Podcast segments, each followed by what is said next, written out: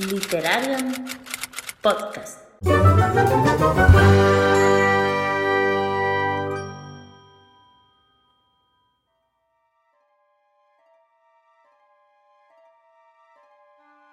Segunda entrega de Literarian Podcast. Como ya explicamos en la anterior edición de este programa, este espacio está dedicado a la literatura en todas sus vertientes. Fantasía, ciencia ficción, clásicos, terror, Tolkien, Sanderson, Pratchett, Victoria Schwab, Leigh Bardugo, Ursula K. Le Guin, Margaret Atwood, Bujold, Asimov, Orwell, Jane Austen y muchas y muchos más. Y para muestra, un botón. Agudicen sus oídos que paso a detallarles el contenido del programa de hoy. En esta nueva edición de Literarian Podcast os avanzaremos más información sobre nuestro memorio viajero. En concreto, os hablaremos de los libros que hemos elegido para llevar a cabo esta fantástica aventura. Y digo fantástica porque todas y cada una de las brujillas de este aquelarre hemos elegido novelas que se encuadran dentro del género fantástico. De la mano de Albius y Ro, a continuación, conoceremos las novedades literarias que nos esperan para el próximo mes de noviembre y finalmente os comentaremos la primera lectura conjunta de este nuestro concilio brujeril, porque durante estas semanas Literarian lee Hill House. Pero antes de todo eso, visitaremos el Aclarre, lugar donde nuestras tertulias nos esperan para dar el pistoletazo de salida a esta nueva entrega. Buenas noches, brujillas. Buenas. Buenas, noches. Hola, buenas noches. ¿Qué tal? Yo estoy aquí. Yo estoy aquí con mi manta, aquí en el cardero, pegadita. Porque porque esta noche es muy fría. Es muy fría y me he venido yo aquí al lado de mi caldero. ¿Y vosotras? Yo aquí haciendo pócimas calentitas de hierbas. Ay, yo la mía ya me la he bebido. Ya me la he bebido. Yo la mía me la estoy bebiendo. Qué adelantada. Sí, yo es que ya tenía que entrar en calor, porque yo ya a estas horas, yo necesito haber entrado en calor, si no, no soy Yo te persona. iba a decir. Soy más bruja ya que persona. Bueno, esa es la intención. Los pelos de punta, los pelos de punta Sí, tengo del frío. Ay, octubre. Yo soy persona de Pues yo espíritu no, caribeño. Yo soy de frío. Mm. Por eso tú eres del Claro. norte. Se nota la diferencia sureña ahí. Por eso tú eres del norte. Se nota la Claro, diferencia claro, estás en curtida. sí, ¿eh? Sí, tú eres Stark. Pero yo no quiero ser Lannister. Toda la actualidad en torno a nuestros programas en Twitter e Instagram. Búscanos como Literarian Podcast. Síguenos. Bueno, en el programa anterior os adelantamos cierta información sobre un proyecto, iniciativa, locura que estamos llevando a cabo en común, el Grimorio Viajero. Esta noche queremos ampliar dicha información, ya que la semana pasada no todas teníamos claro el libro que íbamos a enviar. Pero ya no hay vuelta atrás. Así que, como ya hemos elegido todas, vamos a dar el siguiente paso, que no es otro que hablar del libro que cada una ha elegido. Eh, ¿Quién quiere empezar a mojarse? Comienzo yo. Pues. Venga. Eh, bueno, el libro que yo he seleccionado es El zoo de papel y otros relatos de Ken Liu. Es un libro que me leí en este, este año, que me ha encantado, me ha fascinado y para quien no conozcáis a Ken Liu, es, es un escritor chino-estadounidense eh, de antologías eh, de ciencia ficción y fantasía y también tiene otras obras de ficción. Su obra más conocida es la saga de la dinastía del diente de león, que fue finalista del premio Nebula. Pero este gran libro, El zoo de papel y otros relatos, ha sido muy premiado. En concreto, el relato del zoo de papel es el primer trabajo de ficción en ganar el Nebula, Hugo y Premio Mundial de Fantasía. También hay otro relato dentro de este libro que ganó el premio Hugo y otra novela corta que quedó finalista ese mismo año en el premio Hugo. Esta maravilla fue publicada en 2016 y tenéis dentro 15 maravillosas historias, 15 maravillosos relatos que tienen en común dos aspectos súper importantes. Uno de ellos es una introducción a esa cultura asiática y también es que cada una de las lecturas de este libro te deja con la boca abierta, te deja con un gran pozo. Y esa es la dinámica y temática general en la que, eh, que hace que el Zoo de Papel y otros relatos sea un gran libro, no solo de relatos, sino ya se extiende a, a, todo, o sea, un libro de referencia dentro de la fantasía y de la ciencia ficción. Y es por eso por lo que lo elegí. Ahora os voy a contar un poquito por qué lo he elegido, porque yo, bueno, todas, eh, spoiler, todas han elegido pues novelas, ¿no? Y yo elegí este relato porque me parece que dentro de, de la ficción y la fantasía es esencial. Tiene relatos y tiene cuentos que a mí me dejaron sorprendida y que en otras novelas que he leído posteriormente he visto esos pequeños matices, esas pequeñas referencias. A lo mejor soy yo, que solo yo las he visto, pero quería que mi aquelarre compartiera conmigo este, estas grandes historias y cómo de un pequeño relato de muy poquitas páginas se puede sacar grandes obras. Así que esa es mi, mi candidatura a este grimorio viajero. Qué bonito, ¿no? Parece muy interesante el libro. Muchas gracias, muchas gracias. Sí, además es una manera de introducirse con un autor eh, pues a través de relatos y ya ver más o menos si te gusta su estilo, si no te gusta. Entonces me, me, parece interesante empezar con él y más con, con algo que realmente es algo que no estamos acostumbrados, que es fantasía ciencia ficción china que no sabemos realmente cómo un, total total.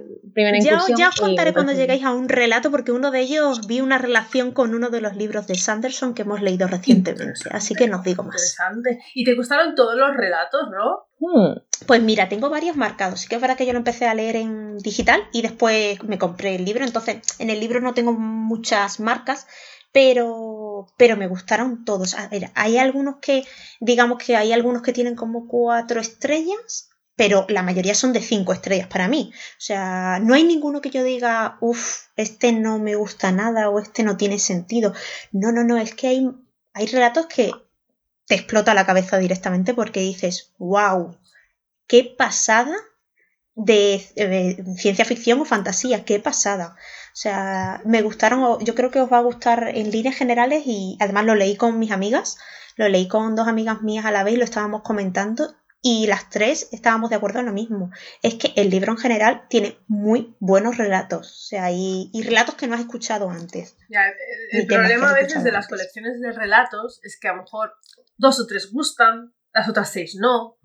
Y a veces es difícil Cierto. ponerle nota a un grupo de relatos cuando son diferentes entre sí. O, o recomendar un libro. Recomendar un libro de relatos es difícil también a veces. Por eso mismo. Sí, total. Mm, estoy totalmente de acuerdo, sí.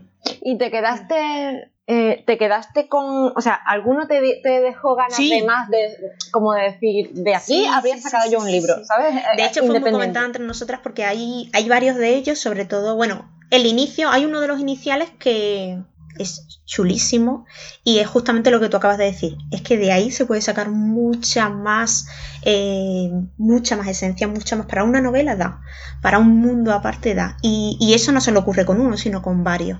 Y es lo que dice Priscila, que, bueno, Priscilus, que, que, que es verdad que es muy difícil en una antología decir, oye, esta antología es genial, casi al 100%. Es muy difícil, ¿por qué? Porque normalmente hay un relato que es como el top, el boom del autor y de la antología y el resto pues son un poquito más flojos o beben de lo mismo o son muy similares. Pero en este caso no. Y por ejemplo hay un relato que es uno de los, de los que están al final, que es uno de los más larguitos, que también me dejó, o sea, ya estaba impresionada, pero cuando llegó al final fue como, madre mía, otra cosa totalmente diferente, que eso es lo que a mí me fascinó del autor y de estos relatos, que eran cosas que, bueno, que son fantasía, ciencia ficción, que se pueden parecer, pero que a la vez son diferentes. Qué creatividad, a mí lo que, lo que me hizo pensar es la creatividad y la imaginación que tenía este autor. Y, y bueno, yo creo que os va, os va a gustar mucho. ¿Alguna otra pregunta? Yo sí. Eh, ¿Has leído algo más del autor? pues mira, eh, no he leído porque. Pues porque, bueno, mm, ya sabéis la vida como se nos Pero. Pero la dinastía del diente de león la quería, la quería leer este año. Sí que es verdad que es fantasía épica, que ya no es ciencia ficción, pero, pero de antología de relatos, el autor editó una, una antología que se llama Estrellas Rotas y Planetas Invisibles, si no recuerdo mal. Exacto. Pero eh, he escuchado críticas y reseñas que no son, no es tan bueno como este, como el Zoo de Papel y otros relatos. Entonces, no sé si prefiero quedarme con esta experiencia y, saborearla de esta forma y ya directamente pasar a la fantasía épica del autor que dicen que está muy bien, que es la dinastía del diente de león. Está muy bien. Así que sí, no, no he leído más del autor, pero tengo muchas ganas. Te deja con buen sabor. La dinastía del diente de león lo tengo en, en el punto de mira desde hace bastante tiempo. No será una LC. Ay, no me digas. Ay, no me digas. Anda, que lo veo venir. A mí me apasiona eh, toda la cultura oriental, ¿vale? Y entonces mm. yo he escuchado en una reseña que La Gracia de los Reyes o la trilogía de la dinastía del Diente de León te cuenta la historia de China, pero ambientada en un mundo fantástico. Y a mí se me, me estalló la cabeza. Digo, es que lo tengo que leer. O sea, ya me lo has vendido. ¿no? ¿Me entiendes? Oye, y es que yo creo que es algo común en el autor, ¿eh? Porque en este relato, como he dicho antes, es como que la historia, la cultura, y deja algún, algunos matices históricos hmm. que, que es justamente lo que tú estás diciendo. Es como esa mezcla un poco batiburrillo de fantasía con toques históricos, con, con muy buena narración, con... Es un autor que, que me gusta mucho y que, a ver, Selenus, yo no te voy a decir otra cosa que lo tenemos que leer juntas. Hombre, por supuesto. Claro, yo el único que tenía era que ahora mm, afortunadamente lo vamos a solucionar, era que yo a él no, no le había leído nada. O sea que empezar con relatos, pues ya me, me llama, me llama. Así ya le veo, y si me hablas tú también de él, pues ya Sí, sí, sí, sí. Ya te digo yo que toda la gente, o sea, yo antes de, leer este libro, vi reseñas y tal, y no he visto una mala crítica, una mala reseña de este libro. Y cuando lo leí, entendí el porqué. Hmm. O sea, os va a gustar mucho. Hmm. Pues Albius y yo no nos vamos a quedar atrás, ¿eh? Nosotras también queremos, ¿eh? Esta lectura conjunta. No, no, no vamos a dejar, no vamos... No, sí, no vamos a dejar que leáis algo las dos solas. Perdona, vamos. No, no, Queriendo en todos lados, ¿eh?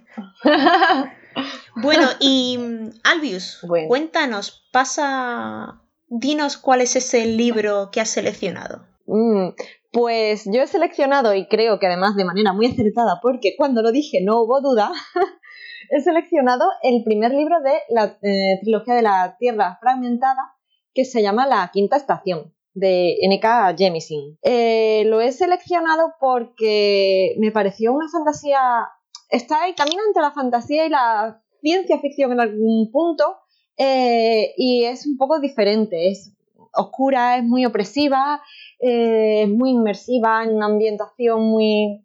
que un poco deprimente, ¿no? A ratos. Pero eh, lo leí en julio por la iniciativa Julio Fantástico y la iniciativa también de mm, Leo, no, perdona, de mm, Black, Black History July. Entonces quise combinar las dos y leer una autora eh, racializada, en este caso es una autora negra, eh, mezclada con el género fantástico. Y bueno, todo el mundo hablaba muy bien de, esta trilogía y de esta autora. Eh, y en ese mes leí los dos primeros. O sea, no me pude quedar con uno. Y el tercero no lo empecé porque se metió por en medio el amigo Sanderson en agosto. Si no, también lo hubiera terminado ya. Y bueno, es un libro, realmente no es excesivamente largo, son 440 páginas, una cosa así, pero te construye un mundo tan complejo y tan, tan bien eh, explicado todo que te metes mucho, muchísimo, te, te abstraes de todo lo demás y, vives dentro del mundo. La historia eh, comienza, bueno, eh, tiene lugar en un mundo que se llama La Quietud.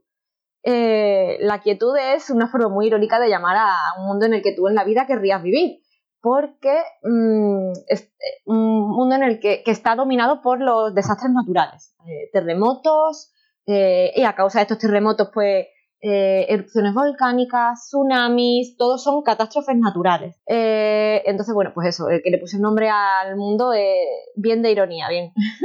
y mm, en este mundo existen unas personas que se llaman orogenes o eh, denominados de manera despectiva orógratas, eh, que son necesitados y odiados a partes iguales porque pueden controlar estos fenómenos eh, naturales, ¿no? Tienen como cierto poder sobre los elementos.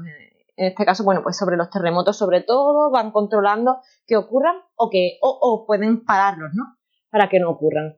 Entonces son como utilizados, eh, pero más allá de eso, son muy discriminados por, porque la gente les teme, les tiene miedo. Y ahí es donde juega la autora, eh, con, bajo mi punto de vista, como un segundo plano eh, para tratar el tema del racismo. Eh, yo lo he visto muy presente ese mensaje a lo largo de toda la historia, porque ya digo, es como el componente este de, que son personas, mm, o sea, tú las ves y exteriormente no tienen, no hay ninguna diferencia, mm, más allá de que son capaces de controlar ese poder, pero son personas como cualquier otra y, son tratadas de una manera, pues eso, muy vejatoria. Entonces es muy interesante aplicarlo un poco y ver ese, mensaje de, fondo, ¿no? Eh, bueno, partiendo de que estamos en este mundo caótico, eh, la forma de escribir de la autora es no es para todo el mundo, porque habla como que mm, apela al lector directamente porque utiliza la segunda persona. Entonces es como, como que no todo el mundo está acostumbrado a que te, te, digan porque tú, porque tú, porque tú en un libro, ¿no? Entonces eh, eh, resulta también chocante, pero te hace que todavía entres más en la historia, ¿no? Si es que está, si te está interesando es una manera muy intensa de vivirlo. Y sucede en tres arcos, en tres arcos diferentes. Trata mm, de tres protagonistas que son orogenes. Uno es una niña que es vendida a, una sociedad que es la que eh, educa a estos orogenes para que utilicen sus poderes, eh, digamos, a favor de la humanidad, ¿no? A favor de eh, controlar esos desastres naturales. Entonces ella es vendida porque sus padres no, quieren tener a, una niña que tenga ese poder. esta niña se llama Damaya y es una niña chiquitita y se ve su camino desde, desde que es vendida hasta el fulcro, hasta esta sociedad. Otra que es eh, una adolescente que ya eh, controla muy bien sus poderes, que lleva muchos años allí en la academia, bueno, en el fulcro este, y eh, tiene que, se le es, asignada una misión, su primera misión, para, pues eso, para proteger a la, población de un sitio en concreto y bueno, pues cómo, cómo va hacia su primera misión y cómo transcurre esa misión. Y el tercer arco, que es como tú inicias la historia, es lo primero que ocurre en el capítulo 1, o sea, no es, no es spoiler, pero es duro. Es una mujer eh, ya adulta que lleva muchos años o prácticamente toda su vida intentando esconder que ella es Orogen, que tiene ese poder, para no ser, em, pues eh, relegada a, la, no sé, discriminación más absoluta. Y entonces eh, esta mujer está casada, tiene dos hijos y el pequeño no ha podido controlar ese poder siendo un bebé y el padre se ha enterado de que la madre y el hijo tenían ese poder y ha matado al hijo. Entonces lo primero que tú te encuentras es la situación de esta mujer y cómo ve que su hijo ha muerto, que lo ha matado su propio marido y, y bueno, pues que tiene que huir también. Entonces, bueno, son estos tres arcos que confluyen en un punto y bueno, pues a partir de ahí se va viendo todo un poco y, es súper interesante. Sí. Empieza muy fuerte, muy fuerte y además teniendo en cuenta que apela directamente, te apela eh, al lector. O sea, tú estás viendo como si fuese tu hijo al que han matado, ¿sabes? Eh, es una sensación dura y es muy, muy interesante, ya digo. Y si tú lo lo pasas, digamos, a este segundo plano del racismo, es duro, ¿sabes? Es muy duro. Jamie es más es muy interesante. ciencia ficción, ¿no? Yo diría que es fantasía. Es que es fantasía porque es un mundo que no existe. Eh, tiene un poquito de las dos cosas. Tiene un puntito... Sí, fantasciencia o cienciacía, ¿no? Estos términos existen de verdad. no Porque es la primera vez que lo había escuchado. Lo va, lo va a buscar en la RAE ahora necesito mismo. Wikipedia ahora lo podemos... ¿Ves? Oye, pero que, que si, no, que si no existe lo acuñamos ahora mismo. o sea, un, un, mensajito en, en Twitter a la RAE y lo arreglamos. Sí existe, fantasciencia sí. Ah, fantasciencia sí. Sí, fantasciencia. Fantasciencia. Sí, sí, es Fantación, como se denomina fantación. que mezclan, pues ciencia ficción y fantasía. Ah, mira. Como no la puedes será. encuadrar ni en un género ni en el otro, Muy interesante. se acuñó ese término.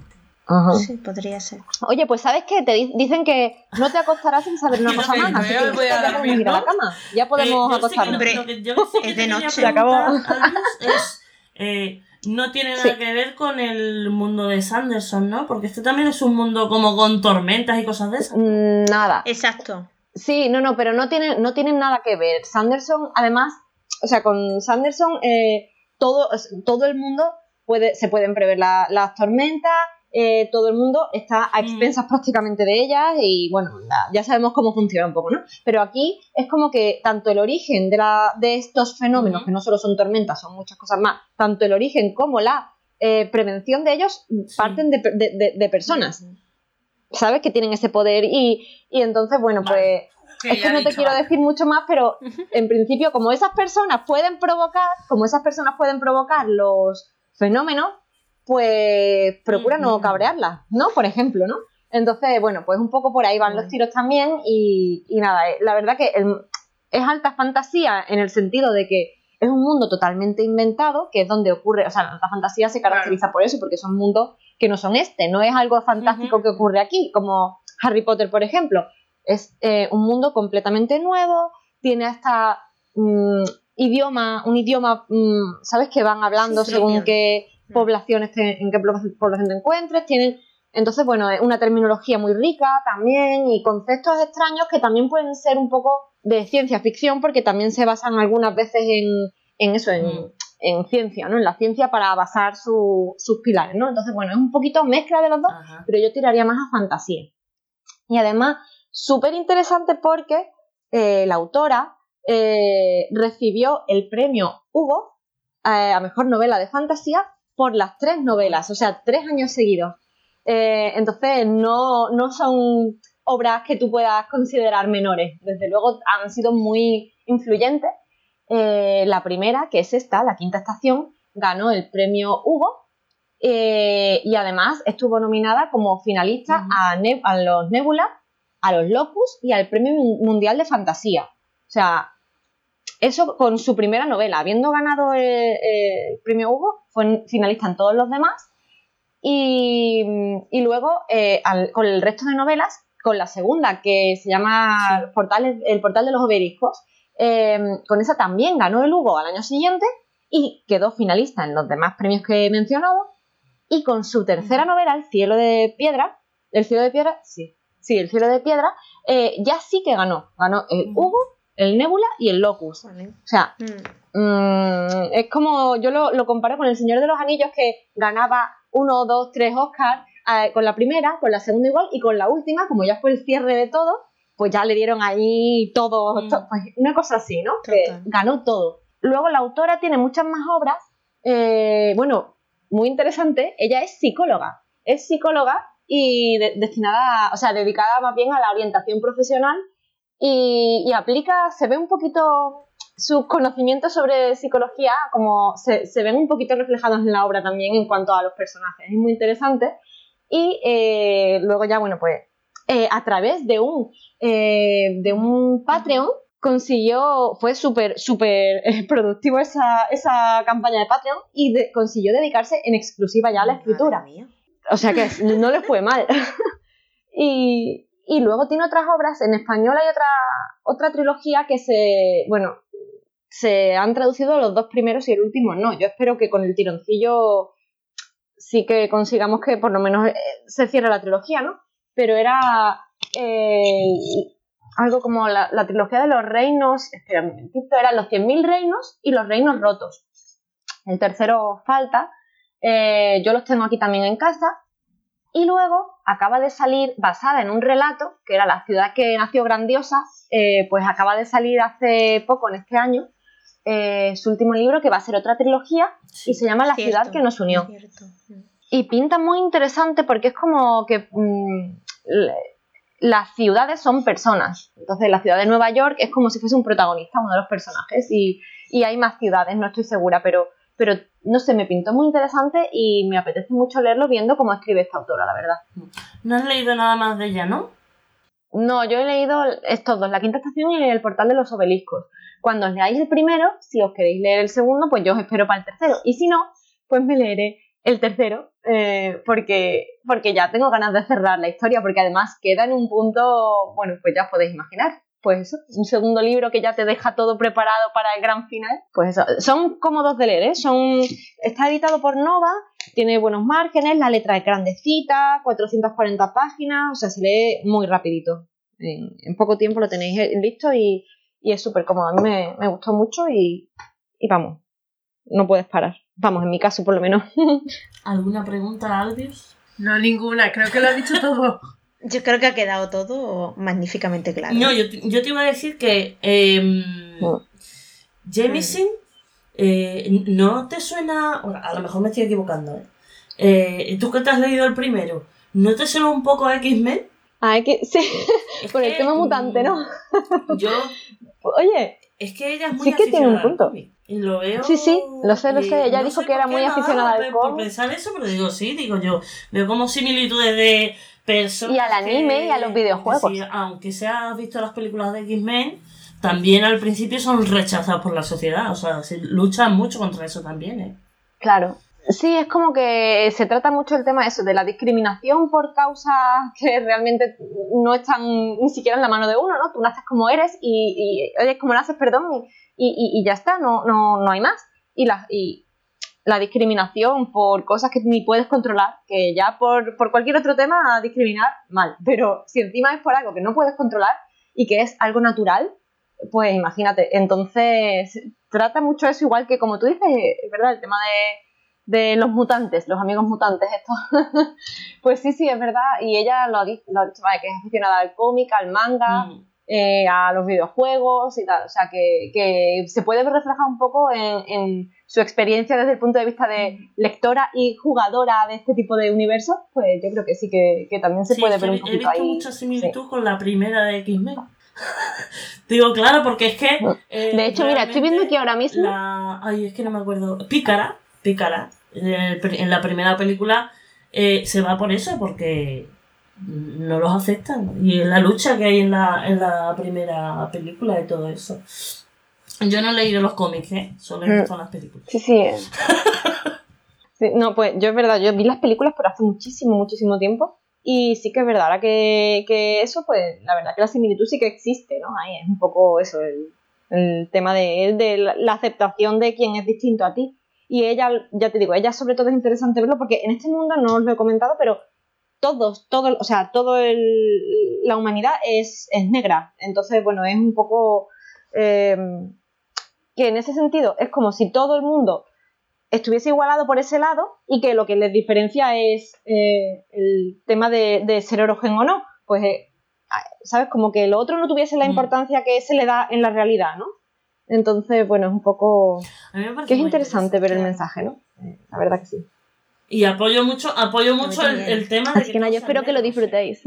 Porque es verdad que. Sí, sí, vamos, yo creo recordar que era así. No recuerdo si hay algún personaje que no lo es, o... pero que hay diferenciación mm. también entre los propios. ¿Sabes? La, la, la, humanidad entre sus diferentes poblaciones también se ven diferencias, ¿no? Pero, pero sobre todo eso, que son que tengan ese poder no. Es muy interesante. Ojalá os guste. Yo tengo, tenía muchas ganas de leer el libro, o sea que voy también con muchas expectativas. Y más después de escuchar lo que has dicho, porque sí que es verdad que yo no miro sinopsis ni cosas de esas.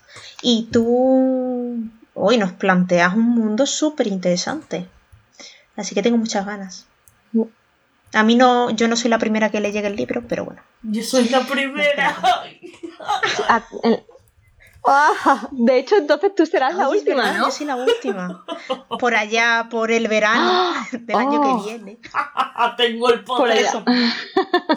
cerraremos, el año que viene. Cerraremos el círculo. Pues entonces ahora, no, Selenius, ah, ¿no? Nos va a hablar un poquito del libro que va a enviar ella. A ver, yo he elegido una obra de fantasía eh, que leí hace mucho tiempo.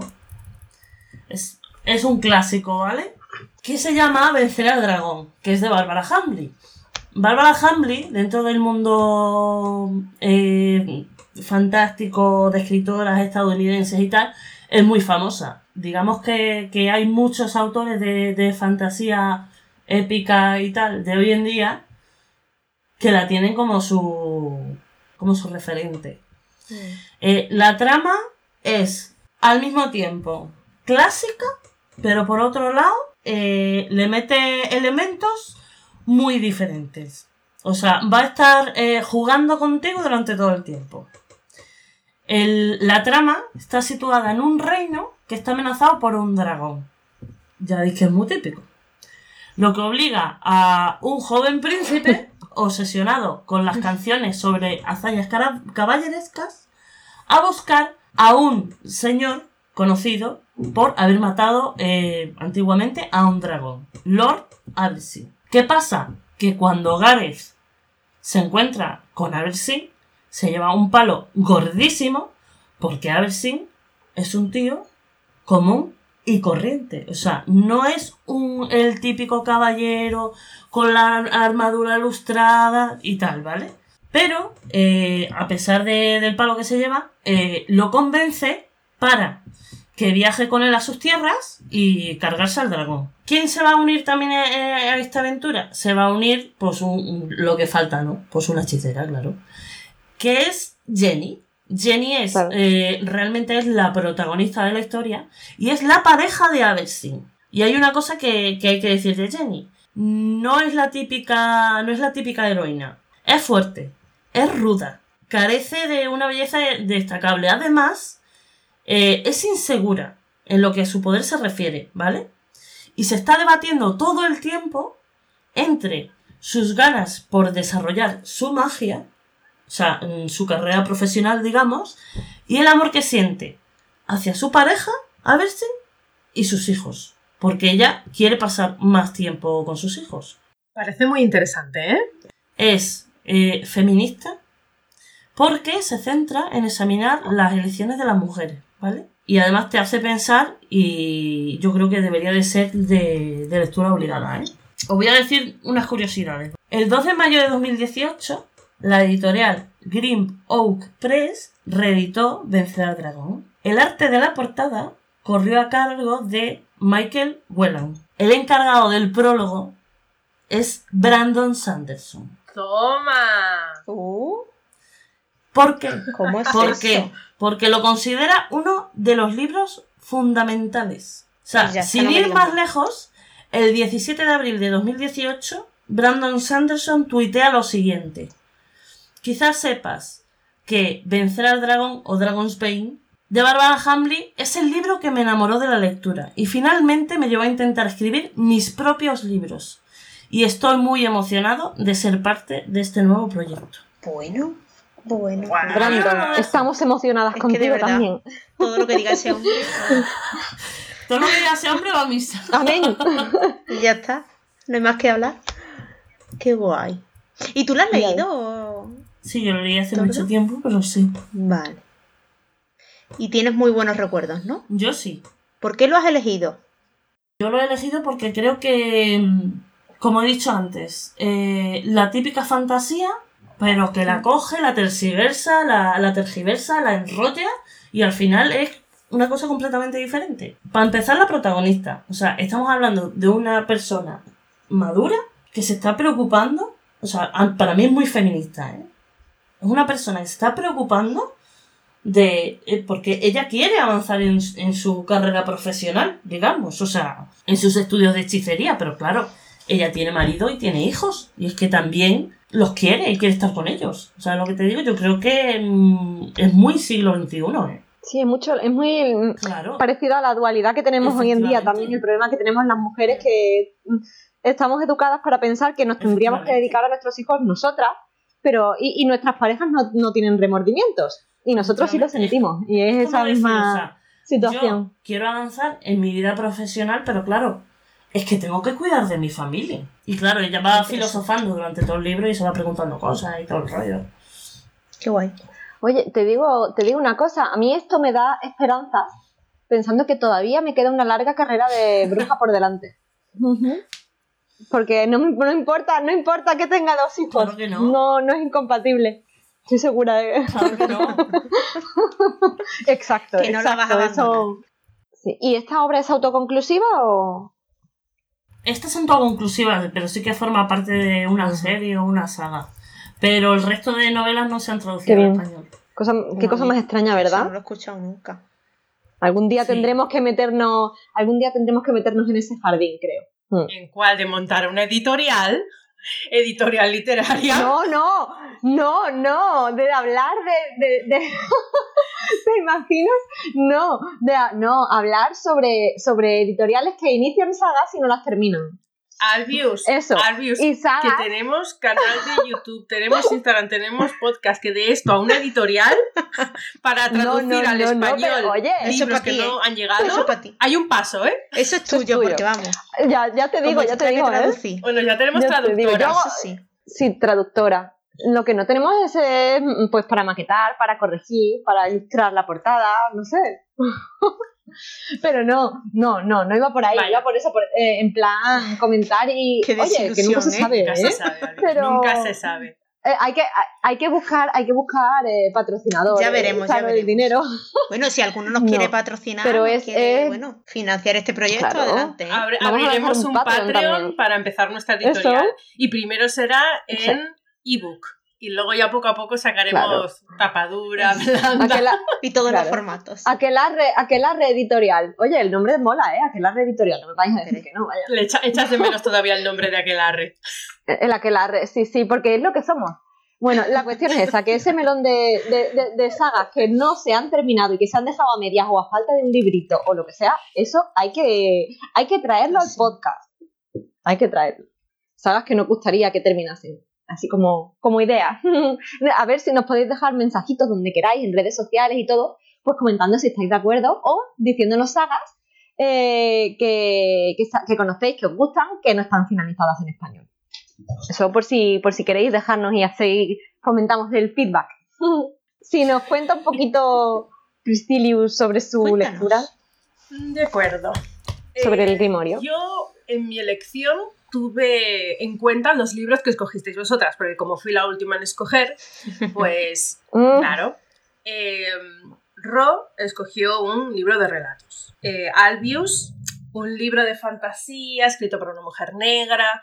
Selena, una fantasía un poco más tradicional, aunque con toques feministas. Entonces pensé, tengo que escoger algo diferente. Estuve pensando en autores, porque yo primero no había pensado en escoger fantasía.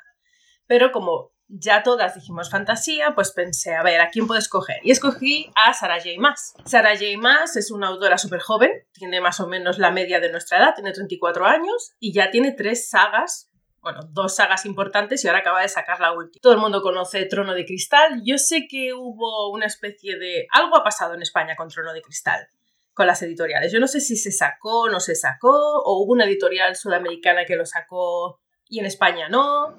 Eh, ¿Alguien sabe? Luego poco? te cuento, luego te cuento. Luego te cuento. Sí, cuando hablemos de las novedades te cuento Vale. un poquito más. sí. Entonces yo sé que hubo algo de controversia con Trono de Cristal. Pero bueno, Trono de Cristal ya se acabó, la saga está terminada. Luego tiene otra saga que es Corte de Rosas y Espinas, que ya va por el cuarto libro y ya pronto saca el quinto. Y luego este mismo año ella ha sacado un nuevo libro, que es, que siempre lo digo mal, La Casa de Sangre y Tierra, creo que sí, de su nueva saga Ciudad de Media Luna. Sí. Entonces yo tenía que escoger entre uno de estos tres, digamos, libros, ¿no? Para empezar. Y pensé, a ver, para que sea diferente a ellas, pues escogí el último libro que ha sacado, porque entonces es un libro muy contemporáneo, acaba de salir, es una novedad literaria y todo el mundo estaba esperando este libro. Así que se llama, como ya he dicho, La Casa de eh, Sangre y Tierra.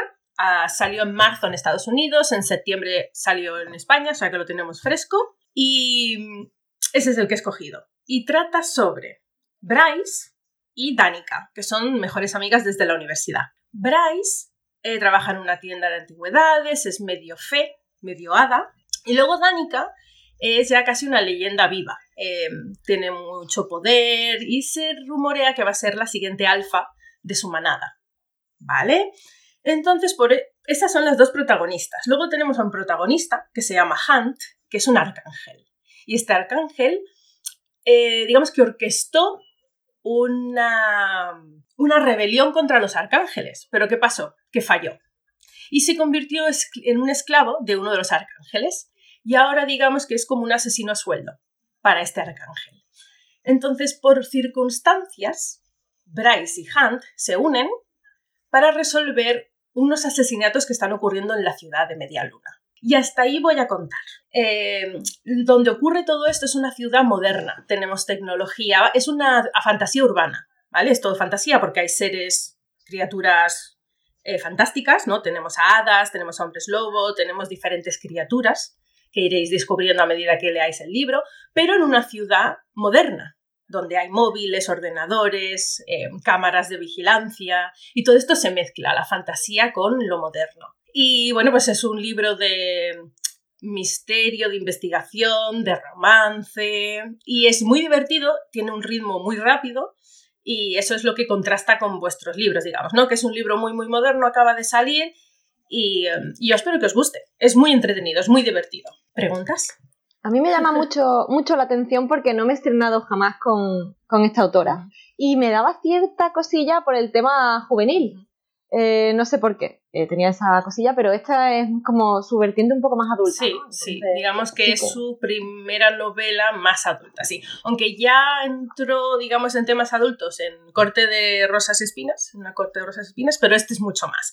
En este a ellas les encanta salir de fiestas y que tenemos también un ámbito en la fantasía que no, no habremos visto mucho, ¿no? Digamos, fees, hombres lobos saliendo de fiesta, eh, sexo, drogas sí, ¿no? Porque como es un mundo moderno, digamos que es la actualidad. Y cómo se comportaría medio fe una, hombre, una mujer lobo en una situación como esta, ¿no? Interesante. Interesante. Sí.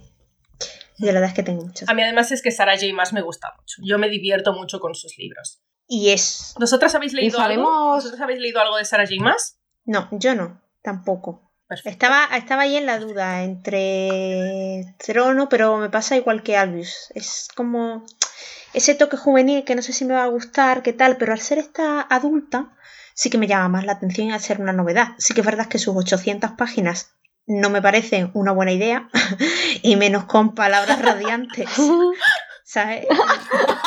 y tú eres la, primera. Ella es la primera. Es que yo me lo tengo que leer hasta Navidad. O sea, tengo, tengo lo que queda de año para leérmelo. Y entre medias tengo palabras de antes, vendrá juramentada, vendrá el ritmo de la guerra. Tengo el ojo del mundo abandonadito perdido, que son tochos de libros. Y ahora, Pris no se le ocurre otra cosa que enviarme un libro de 800 páginas. Chiquilla. a ver, te vamos a dar cuartelillo, no te preocupes. De 100 páginas de la Sarah J. Maas si quieres, pero de 800 páginas una novela, espero que sea rápido de leer, porque de verdad. Es muy rápida de leer y piensa que es como, como es muy actual, es muy entretenida, es muy divertida y es rápida. Ya me acordaré de ti. No te preocupes, y además es tan diferente, es tan diferente a lo que estás leyendo que es Brandon Sanderson, que él es como muy serio. No, ahí no vas a encontrar discotecas y drogas en Sanderson.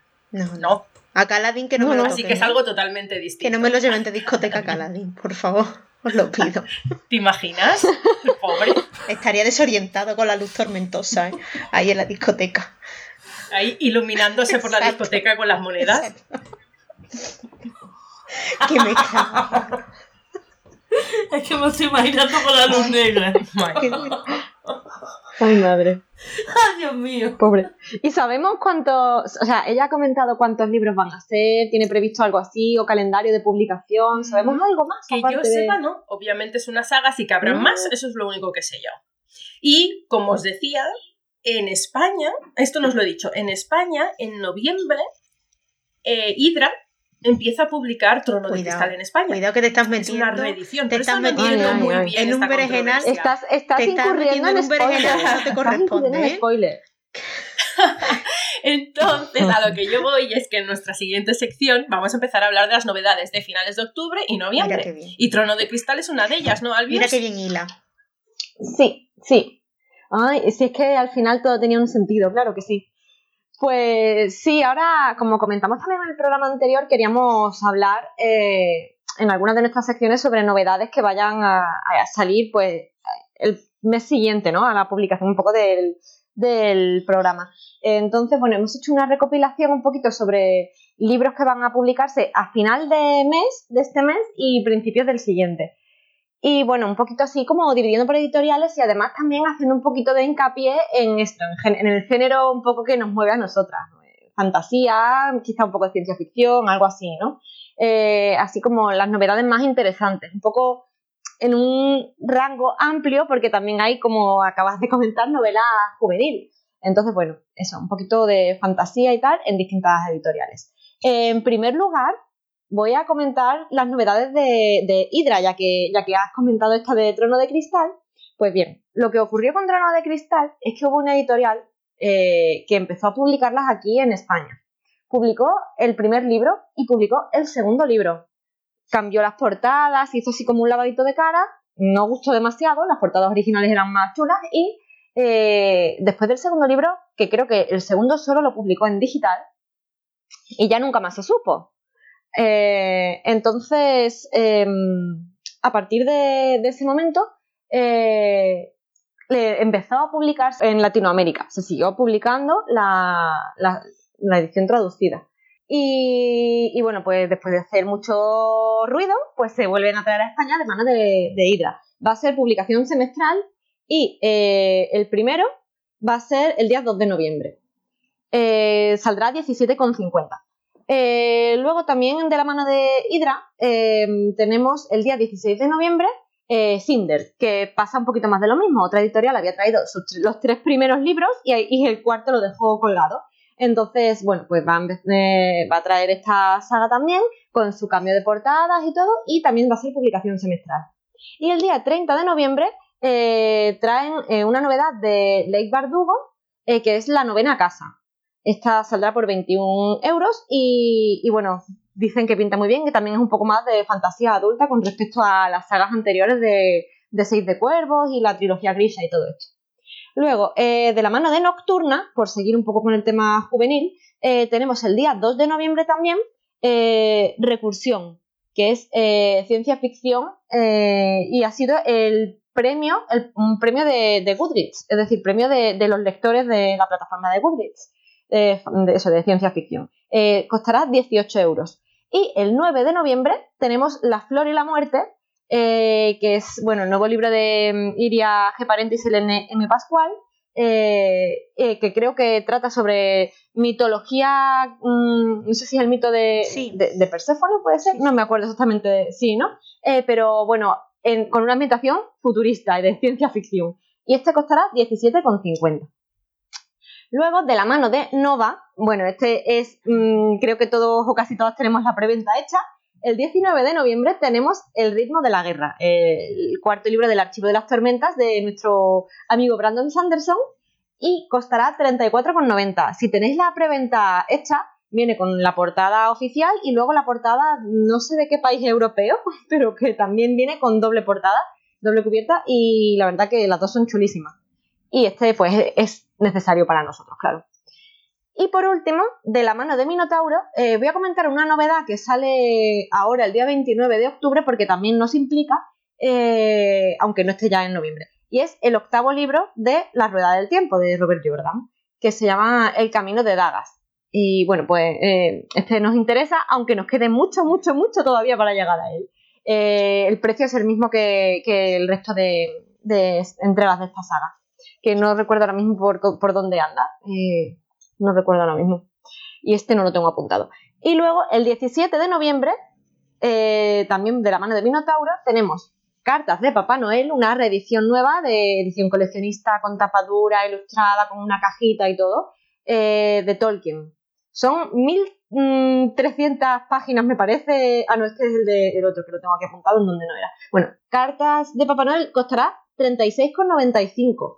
O sea, es también una edición muy cuidada y, la verdad que tiene muy buena pinta. Eh, y luego el día 19 de noviembre tenemos varias novedades. Por un lado, también de Tolkien, tenemos eh, un libro que se llama Creador de la Tierra Media. La portada es espectacular. Eh, y bueno, pues ya os podéis por el nombre imaginar de qué va. son 60 euros de, de libro pero yo creo que con tema de, la historia, de, manuscritos, de dibujos y de todo, pues la verdad que para un coleccionista tiene que merecer mucho la pena. Y por último, en el día 19 de noviembre, como digo, tenemos dos eh, obras que van a salir de nuestra querida Úrsula K.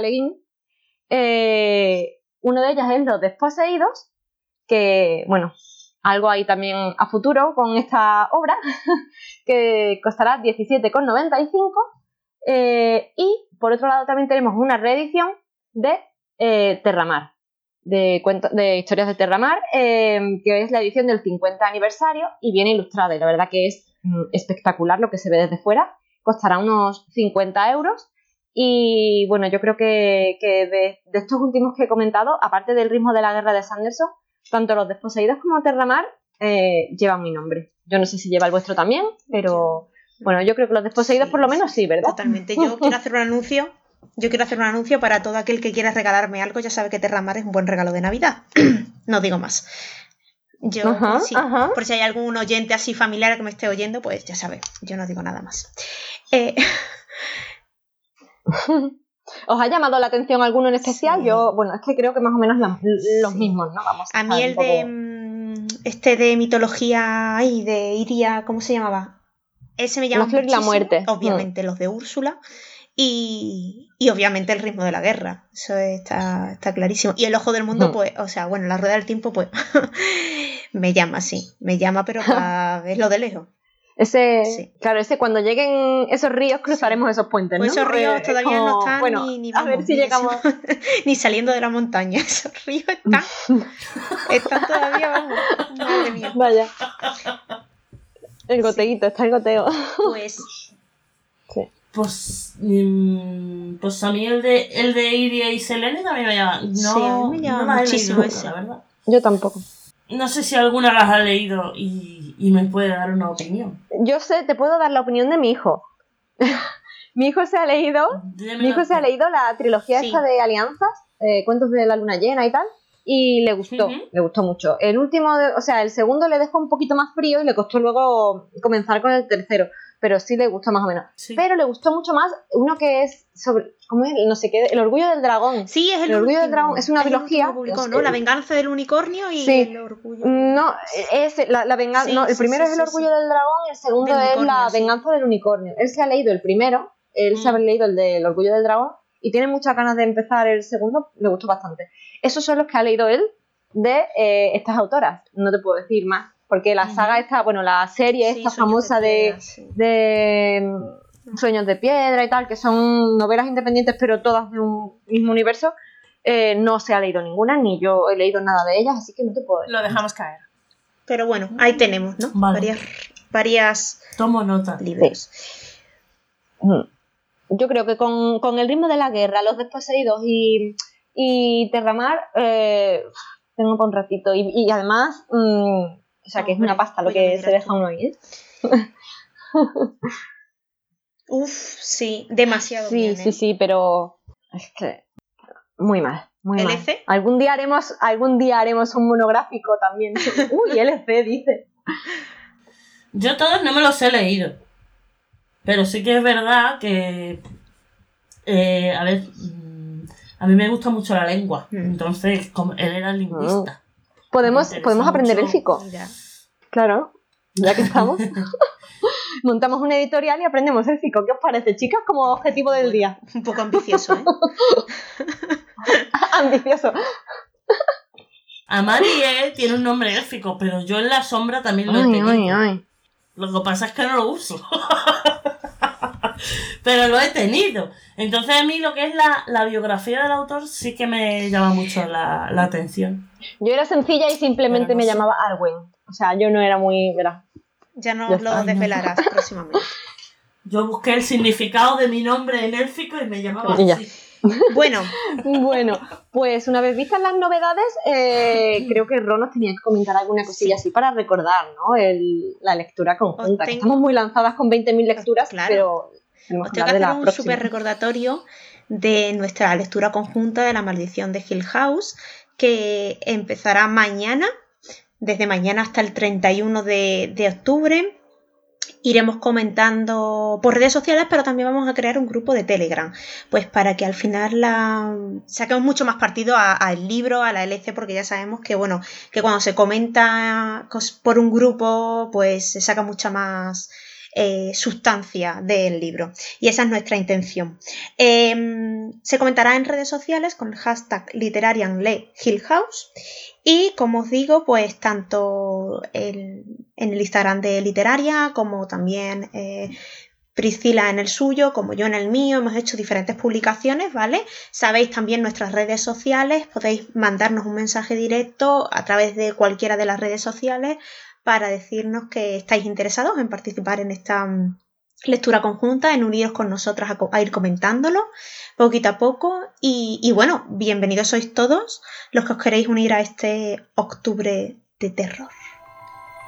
Toda la actualidad en torno a nuestros programas en Twitter e Instagram. Búscanos como Literarian Podcast. Síguenos, síguenos. Y hasta aquí el programa de hoy. Esperamos que os haya gustado mucho y que nos acompañéis en la LC de Literaria Le Hill House. Y ahora recogemos nuestras escobas y nos vamos. Y nos vamos. Y nos vamos.